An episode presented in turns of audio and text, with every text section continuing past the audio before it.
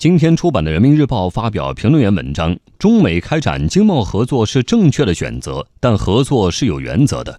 文章指出，对中美经贸磋商，中方始终高度重视，一直抱着极大的诚意，希望在平等相待、互相尊重的基础上，达成一份互利双赢的协议。然而，美方出尔反尔，进行极限施压，进一步给中国输美产品加征关税，给中美经贸谈判蒙上了阴影。直接导致磋商未果，责任完全在美方。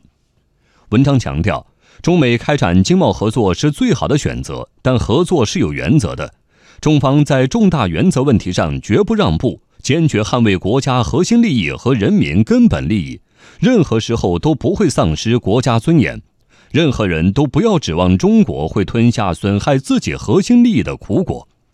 合则两利，斗则俱伤。希望美方能相向而行，抱着理性务实的态度解决存在的问题，让中美经贸交往更好造福两国人民和世界人民。